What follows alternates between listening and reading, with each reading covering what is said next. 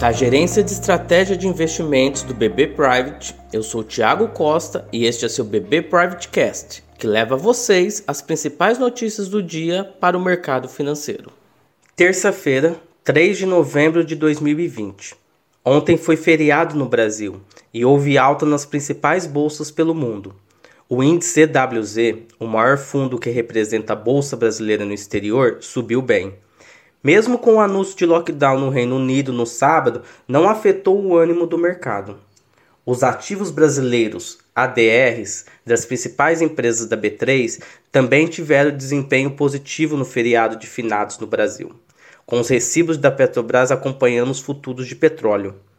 Especulações de que a OPEP e aliados podem manter os cortes na oferta do petróleo por mais tempo reforçaram um ambiente de ganhos, com o Brent e o WTI operando em forte alta. O grande destaque do dia é a eleição presidencial nos Estados Unidos.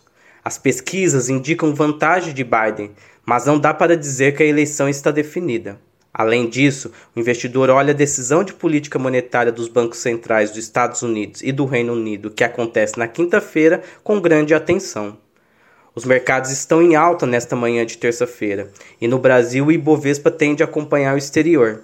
O mercado de juros olha a ata do Copom que será divulgada hoje para entender o comunicado da semana passada e a expectativa de alguma visão do Banco Central de que a alta do IPCA nos últimos meses é um choque transitório.